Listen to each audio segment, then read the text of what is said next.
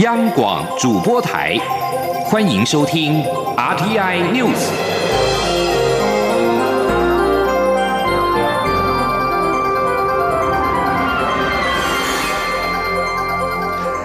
各位好，欢迎收听这节央广主播台提供给您的 RTI News，我是陈子华。中国的武汉肺炎疫情有扩大的趋势。中央流行疫情指挥中心在今天晚上证实，有一名台湾女性从中国大陆返台之后，检验出二零一九新型冠状病毒，这是中国大陆武汉肺炎疫情扩散以来第一起移入台湾的病例。而现在最新的情况，我们连线记者肖兆平做最新的消进一步说明。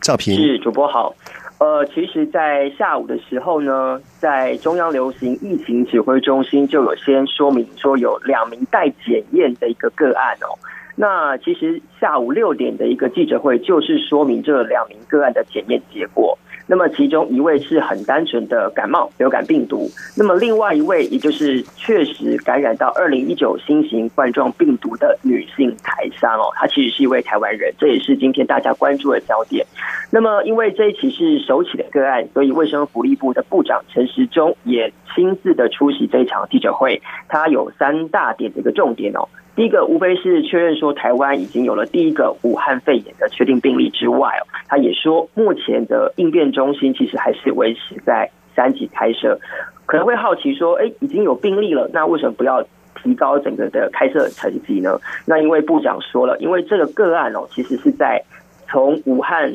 到台湾的过程当中，自己就觉得身体不适，所以全程都佩戴口罩。那在我们防疫人员登机检疫的过程当中，也主动表示身体不适，并且是从武汉过来的，所以这名个案哦，他并没有进到台湾的社区里头，也就是说，在飞机上就直接后送到医院去隔离治疗，因为没有接触到社区，所以整个危害就降低。但是，呃，但是这样的情况并没有影响到我们防疫单位对于防疫的高警戒，只是说因为没有进到社区里面，所以就还不需要达到。这个呃二级开设的一个必要性。那此外，部长也说了，因为武汉的情况不断的有疫情传出，还有中国各地案例也到处。这个出现哦，所以他认为武汉应该是一个高度危险的区域，也因此在旅游建议的一个警告上呢，就呃旅游建议上就提升到第三级的警告，也就是没有必要的话就不要去武汉。那么因为冠状病毒呢，其实它的传播方式就是跟感冒也很类似，所以洗手跟戴口罩就是最好的一个防疫作为。是。那么，另外呢，像我们这个接管署的防疫医师，他下午也去看了这名病患哦，那也证实了这名病患他并没有去华南海鲜市场，也没有吃禽鸟，他认为其实就是一个人传人的一个状况。不过，人传人的途径到底是怎么来的，还需要有进一步厘清。以上就是现场的这些情况，主播。好的，我们谢谢肖兆平，来自于中央流行疫情指挥中心的最新的一个报道。而武汉肺炎疫情严峻，为此，交通部观光局特别统计了从即日起到二十九号春节期间，从武汉来台的旅游团共计有十二团两百零二人，而台湾则有七团八十三人是安排前往武汉旅游。观光局也责请旅行社跟领队要严加的防范。此外，在春节七天的连假期间，观光局也委请了旅行工会，在北中南主要的机场向旅游团旅客。宣导相关的防疫措施。另外，也已经通知了接待大陆观光团的旅行社跟线上导游，注意大陆旅客身体的状况。如果有出现发烧或者是泪流感的症状，应该紧速的就医，并且即刻的通报。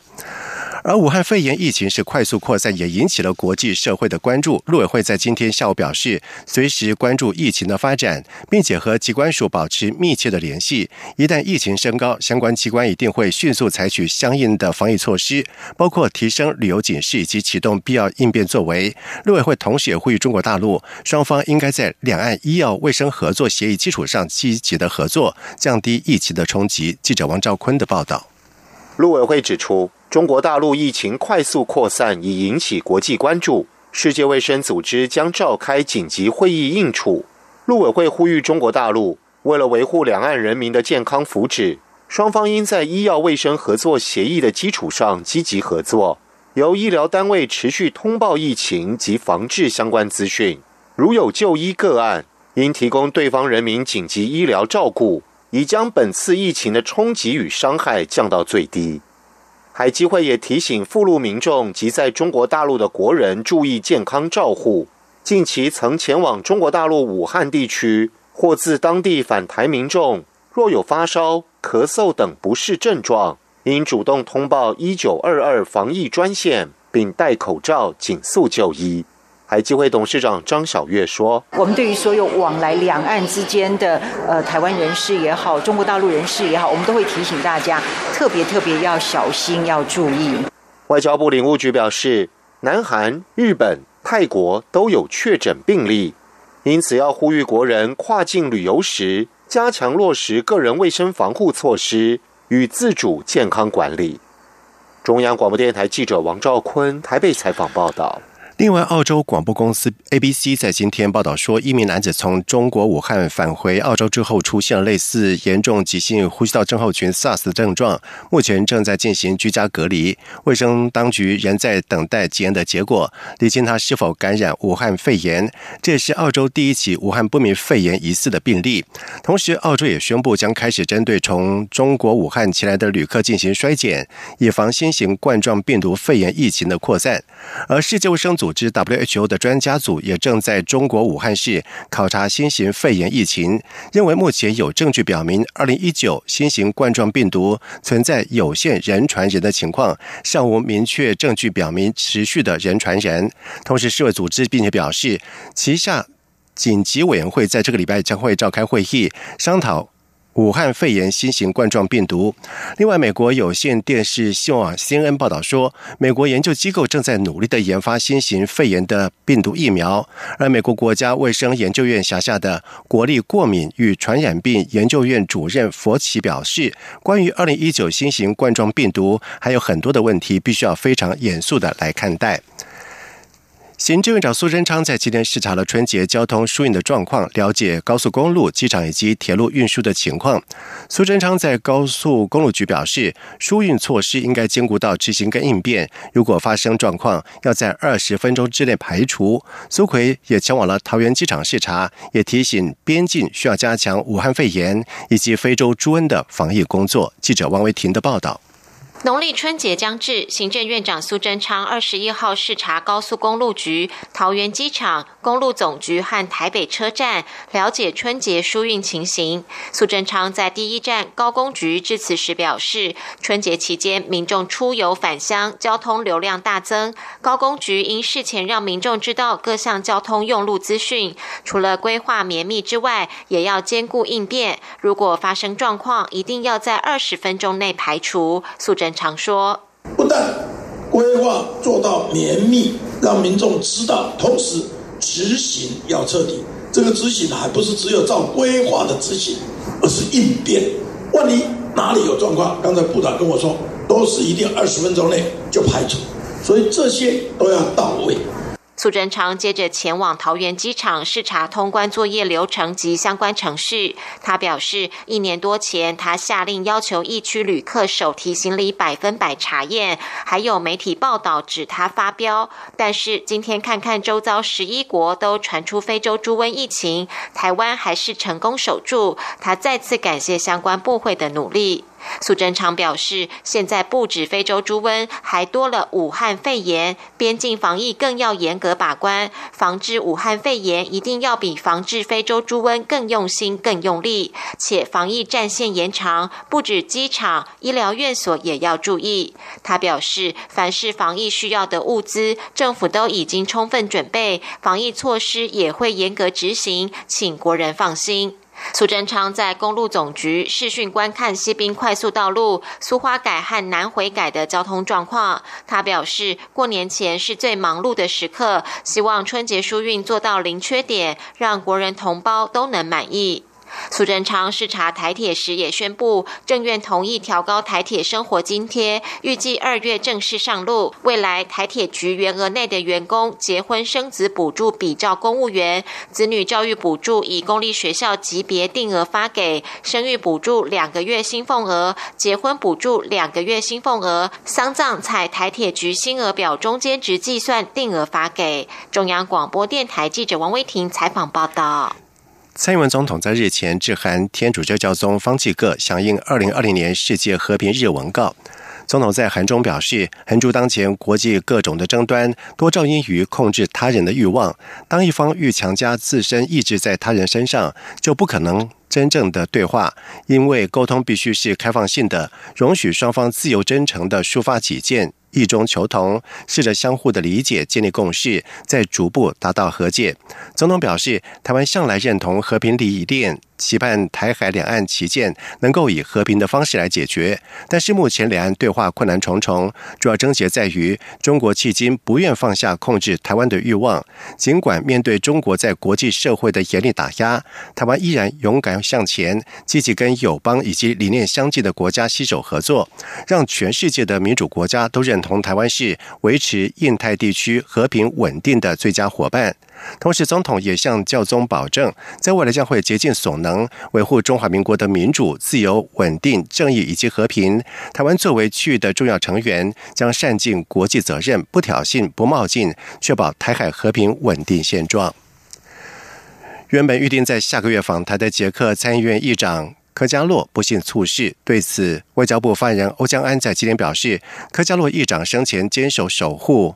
台解友谊，坚定支持台湾。对克加洛的猝逝，我国政府致上最深切哀悼之意。记者刘玉秋的报道。原定下周访台的捷克参议院议长科加洛不幸猝逝，享寿七十二岁。对此，外交部发言人欧江安二十一号在外交部例行记者会上表示，科加洛生前坚定支持台捷友谊，深化彼此合作。原定科加洛二月要率团访问台湾，对于他的猝逝，我国政府感到意外且伤心。而外交部第一时间训练捷克代表柯良瑞向捷克政府与家属致意。外交部长胡昭燮二。十一号上午也已致电给捷克驻台代表，表达蔡英文总统与我国人民对于科加洛的猝逝深切的哀悼之意。那这个 Romlar 呃的驻台代表，他也感谢吴部长致电致哀哦，他表示将如实的呈报给捷克我国政府高层的一个关心呃跟问候，并且重申台湾跟捷克呢将持续的深化彼此关。系的一个发展哦。欧加安指出，科加洛在捷克地位仅次于总统，他生前种种坚定支持台湾的行动，大家都记忆犹新。尤其去年十月，他要参加我国国庆酒会，却遭到中国大使馆的抗议。后来他坚持无论如何都要参加，并认为这是对的事情。他以身体力行丝绒革命的精神，对于他的促使，我国政府感到惋惜。中央广电台记者卢秋。采访报道。在外电消息方面，缅甸任命的独立调查委员会在二十号断定，一些军人可能跟洛辛亚穆斯林犯下战争罪行，但是军方并没有犯下种族灭绝罪。而这份调查报告立刻遭到了人权团体的谴责。根据法新社的报道指出，联合国最高司法机构将在二十三号裁决是否对缅甸寄出紧急举措，以阻止据称仍然保持存在的种族灭绝行为。缅甸独立调查委员会在二十号将在裁决出炉之前公布了调查结果，而独立调查委员会也承认一些安全人员使用过度的武力，犯下战争罪行，并且严重的侵犯人权，其中包括杀害无辜村民，并且焚毁他们的住家。不过，独立调查委员会也认定这些罪行并没有构成种族灭绝。而缅甸在二零一七年的八月采取军事行动，逼迫大约七十四万名的诺西亚人出走，越界逃往孟加拉，也使得当地的难民营不断的扩张。而这是到现在最大程度承认报信的一份的调查报告。不过，英国缅甸诺西亚组织声称，这项调查的结果只是公然的公关行动，只是为了转移大家对于国际法院裁决的注意力。人权观察的罗伯森并且表示，这份报告似乎要把个别军人当作是戴罪羔羊，而不是要军方负起任何的责任。他并且呼吁缅甸立即要公布完整的报告。以上新闻由陈子华编辑播报，这里是中央广播电台台湾之音。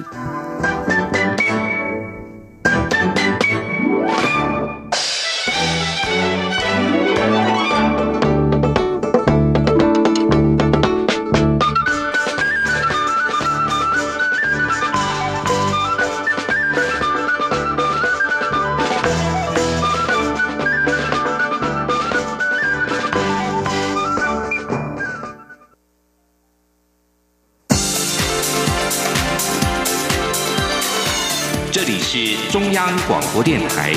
台湾之音，欢迎继续收听新闻。现在时间是晚上的七点十五分，欢迎继续收听新闻。行政院组织总处在今天公布了二零一九年第四季的经济成长率，概估为百分之三点三八，创下六季以来的最高。同时上修二零一九年全年经济成长率为百分之二点七三，而尽管略逊于二零一八年的百分之二点七五，但是仍优于原本的预估数。主席总书认为，在今年国际情势不稳，但是台湾受惠于转单效应以及半导体厂商高阶制程续留台湾，在今年经济将会稳健的成长。记者杨文军的报道。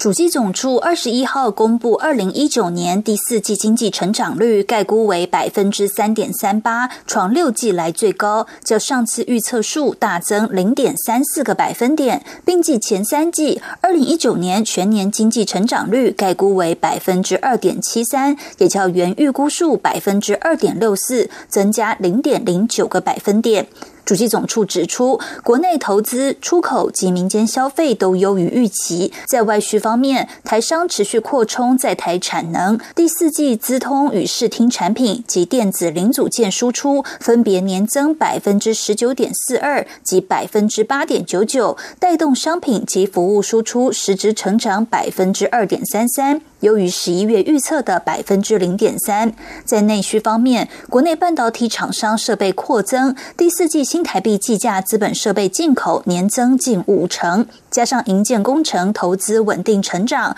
让资本形成成长百分之十点七二，也优于十一月预测的百分之四点六五。主席总处分析，国际预测机构多认为，美中签署第一阶段协议后，只是让经济短暂平稳，长期没有那么稳定。但台湾受惠于转单效应及半导体厂商高阶制程续留台湾，今年经济将稳健成长。主席总处专门委员黄伟杰说：“因为在于台商回流以及主要呃半导体厂商的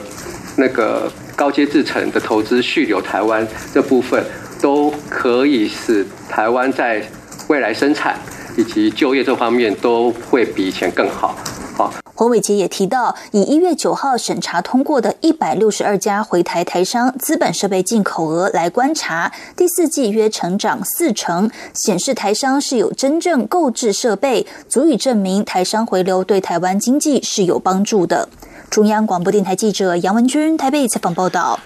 陆委会副主委陈明奇在今天在海基会大陆台商子女学校教职员春节感恩参会的时候表示，反渗透法是一个反渗透、促交流、促互动的立法，所以从立法以来，已经对很多人产生了实质正面的帮助，阻止了很多不必要的一些人情请托。因此，他也希望大陆台商子女学校的校长跟老师们能够支持政府的宣导以及落实作为。记者王兆坤的报道。陆委会副主委陈明奇在参会致辞表示，部分政党对反渗透法有所误解，社会大众也有疑虑，所以想借此场合再度澄清说明。陈明奇指出，反渗透法是为了应应境外敌对势力渗透干预所为的不法行为，并非针对特定对象或身份，更不是为了阻止正常有序的交流。他说：“事实上，从去年的立法以来哦，包括所谓的这个相关的这个立法，那么也对很多人来说产生了一个很实质跟正面的帮助。也就是说，他们阻止了很多不必要的一些人情的一个请托。那么，我们想像能够让两岸的一个交流能够持续、能够健康、能够鼓励更多的一个交流啊。”政府责成海基会设立反渗透法咨询服务窗口。海基会董事长张晓月受访表示，已开始相关宣导工作。有大陆台商认为，反渗透法让他们可以更安心做生意。此外，关于过年后将举办的大陆台商春节联谊活动，庄小月指出，这一次的报名人数非常踊跃，应该会是一个蛮盛大、蛮成功的参会。中央广播电台记者王兆坤台北采访报道：前特侦组侦办华阳石物林公司董事长郭清江涉渎职等罪，监察委员陈世梦调查发现，当年特侦组没有经过讯问被告程序就进行限制出境，有损被告依宪法保障的人权，而且相关法院对于郭清江提出抗告，也为预知管辖法院现未当，要求法务部确实检讨改进，并送司法院参处。记者郑林的报道。一九九五年成立的华阳史威林公司，主要从事飞机研发和量产。经济部则于二零零五年指派郭清江担任董事长，但前特侦组在二零零八年大选期间调查公司是否遭掏空，郭清江被指在公司亏损下领取巨额红利。随后华阳史威林也转售。经过五年侦办，特侦组二零一三年将郭清江不起诉处分。监察委员陈诗梦申请调查本案，监察院司法及狱政委员会十五号通过调查报告，请法务部检讨改进，并请司法院参处。陈诗梦二十一号举行记者会指出，特侦组侦办郭清江涉嫌渎职等罪嫌时，连续两天递送传票传唤郭清江都未成功，检察官就直接限制郭清江出境。陈诗梦表示，当时刑事诉讼法没有限制出境相关规定，但法有明定限制住居需经检察官讯问程序。本案检察官未经讯问就尽管郭清江，有损被告人权。当时的刑事诉讼法其实并没有限制出境的特别规定，但是呢，它是比于呃等同于是限制住居啊这个这个事情。但是你在限制住居的情况之下，没有做事先的询问，这个是有损宪法保障人权的这个这个啊。的规定啊，陈诗梦也指出，郭清江随后向法院申请撤销限制出境处分，但台北地院明明是管辖法院，却以限制郭清江出境者是最高法院检察署检察官为理由驳回规定。而郭清江同时向士林地院及高等法院提起抗告，法院仅预知管辖错误，没有同时告知管辖法院是谁，导致申请人对于该向哪个法院申请无所适从，对保障人民诉讼权而言不够周全。另外，陈诗梦也。也针对台北市政府未能审慎评估各项替选方案，就贸然宣布拆迁中山旧桥，且拆卸前没有可行的异地重建计划，至今超过十六年仍无具体方案，纠正台北市政府，并函请行政院确实检讨改进。央广记者郑玲采访报道。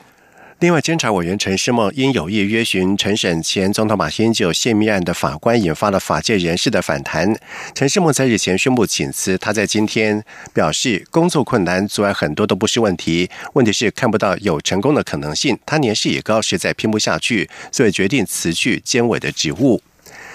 疾管署在今天新增了两例肠病毒并发重症案例，其中一例是不到满月就染病离世的女婴。疾管署提醒，虽然目前肠病毒疫情是处于相对的低点，但还是不可以轻忽肠病毒的威胁。记者肖兆平的报道。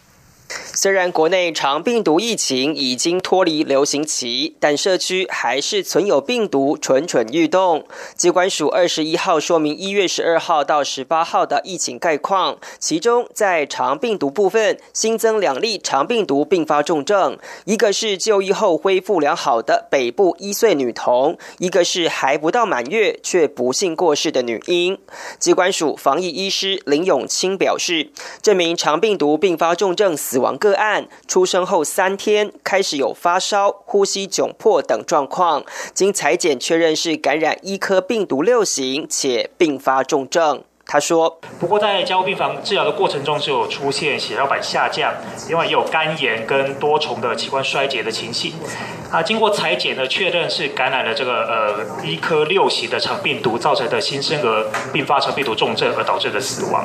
那从他发病的时间到呃过死亡的时间大概是十八天。”林永清表示，新生儿肠病毒并发重症的初期临床反应并不明显，只能从外观发现有发烧。活动力不佳、食欲下降等情况，但体内可能已经有心肌炎等重症前兆出现。最好的预防方法就是在接触新生儿前要做好清洁工作。他说：“那一般新生儿会感染肠病毒的途径，不外乎就是经过呃产，就是产妇在分娩的过程，或者是产后呃经过接触而感染的。所以在预防这个部分，就是还是要特别注意，就是说如果要接触这个新生儿啊小朋友的话。”一定要先洗手或更衣的时候才可以接触。那如果有上呼吸道的症状，或者是有腹泻的这些症状的话呢，就是要避免接触这个小这个新生儿。机关署表示，二零一九年累计有六十八例肠病毒并发重症，其中又以感染肠病毒七十一型比例最最多。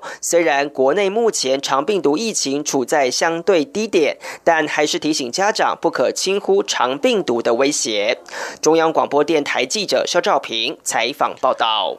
在外电消息方面，美国在日前要求盟国协助护卫油轮安全。南韩评估种种的考量之后，终于是决定派兵，将目前在非洲外海执勤的反海盗军事部队行动范围扩及到了荷摩兹海峡一带。在去年荷摩兹海峡伊朗外海地区发生了油轮遇袭事件，美国官员因而呼吁盟国加入国际海事安全联盟。南韩国防部表示，虽然政府将调遣部队前往荷摩兹海峡，包括进入到波斯湾，不过南韩并不会正式加入国际海事安全联盟。根据路透社的报道指出，规模包括一艘驱逐舰的南韩反海盗青海部队，从二零零九年开始就驻扎在亚丁湾，与非洲国家、美国以及欧洲联盟并肩打击海盗。而根据南韩二零一八年国防白皮书，由三百零二人组成的青海部队，规模包括一艘排水量四千五百吨的驱逐舰，以及一架山猫式反潜直升机和三艘的快艇。青海部队执行过的任何包括。二零一一年的救援一艘南韩籍船只以及船上的人员过程当中，击毙了八名海盗可疑分子，并且掳走了另外五人。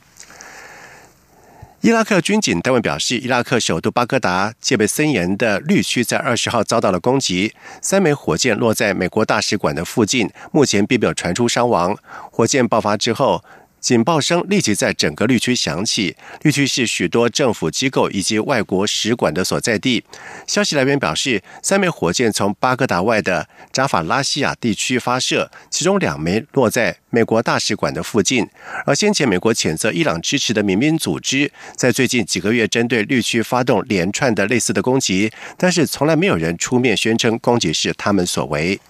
接下来进行今天的前进新南向。前进，新南向。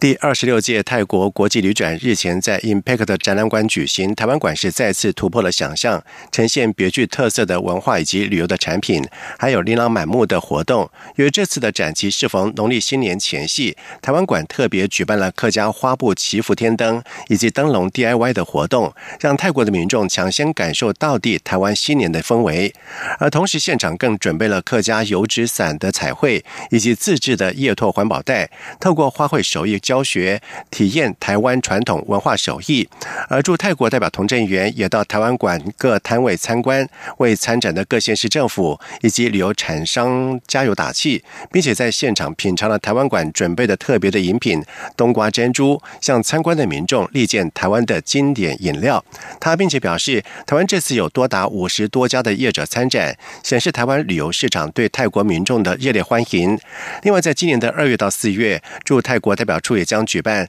泰国台湾观光季的活动，结合各县市提供的丰富旅游优惠，推广文化、教育、科技以及农业等特色的旅游，将台湾行销到全世界。越南今年成为了台湾新南向投资热门的地点。依据经济部投审会的统计，二零一九年一月到十一月，台湾核准对越南投资金额是八点五亿美元，占对东协投资总额将近四成。而其中以受美中贸易战影响转移生产基地的电子零组件以及电脑电子和光学制品业为大宗，两者合占了百分之二十二点一，较二零一八年全能增加了十八点八个百分点。台湾在二零一九年一月到十一月成为越南第五大外资，位居中国大陆以及。韩国、新加坡、日本之后，经济部统计处表示，越南因为同属跨太平洋伙伴全面进步协定以及去全面经济伙伴协定的成员国，享有关税优势，再加上人口红利以及工资相对便宜，今年为台湾新南向政策中的热门投资地点。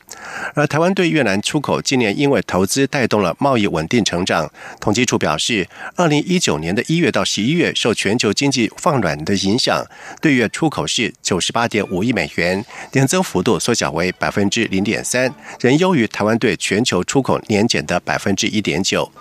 以上新闻由陈子华编辑播报，这里是中央广播电台台湾之音。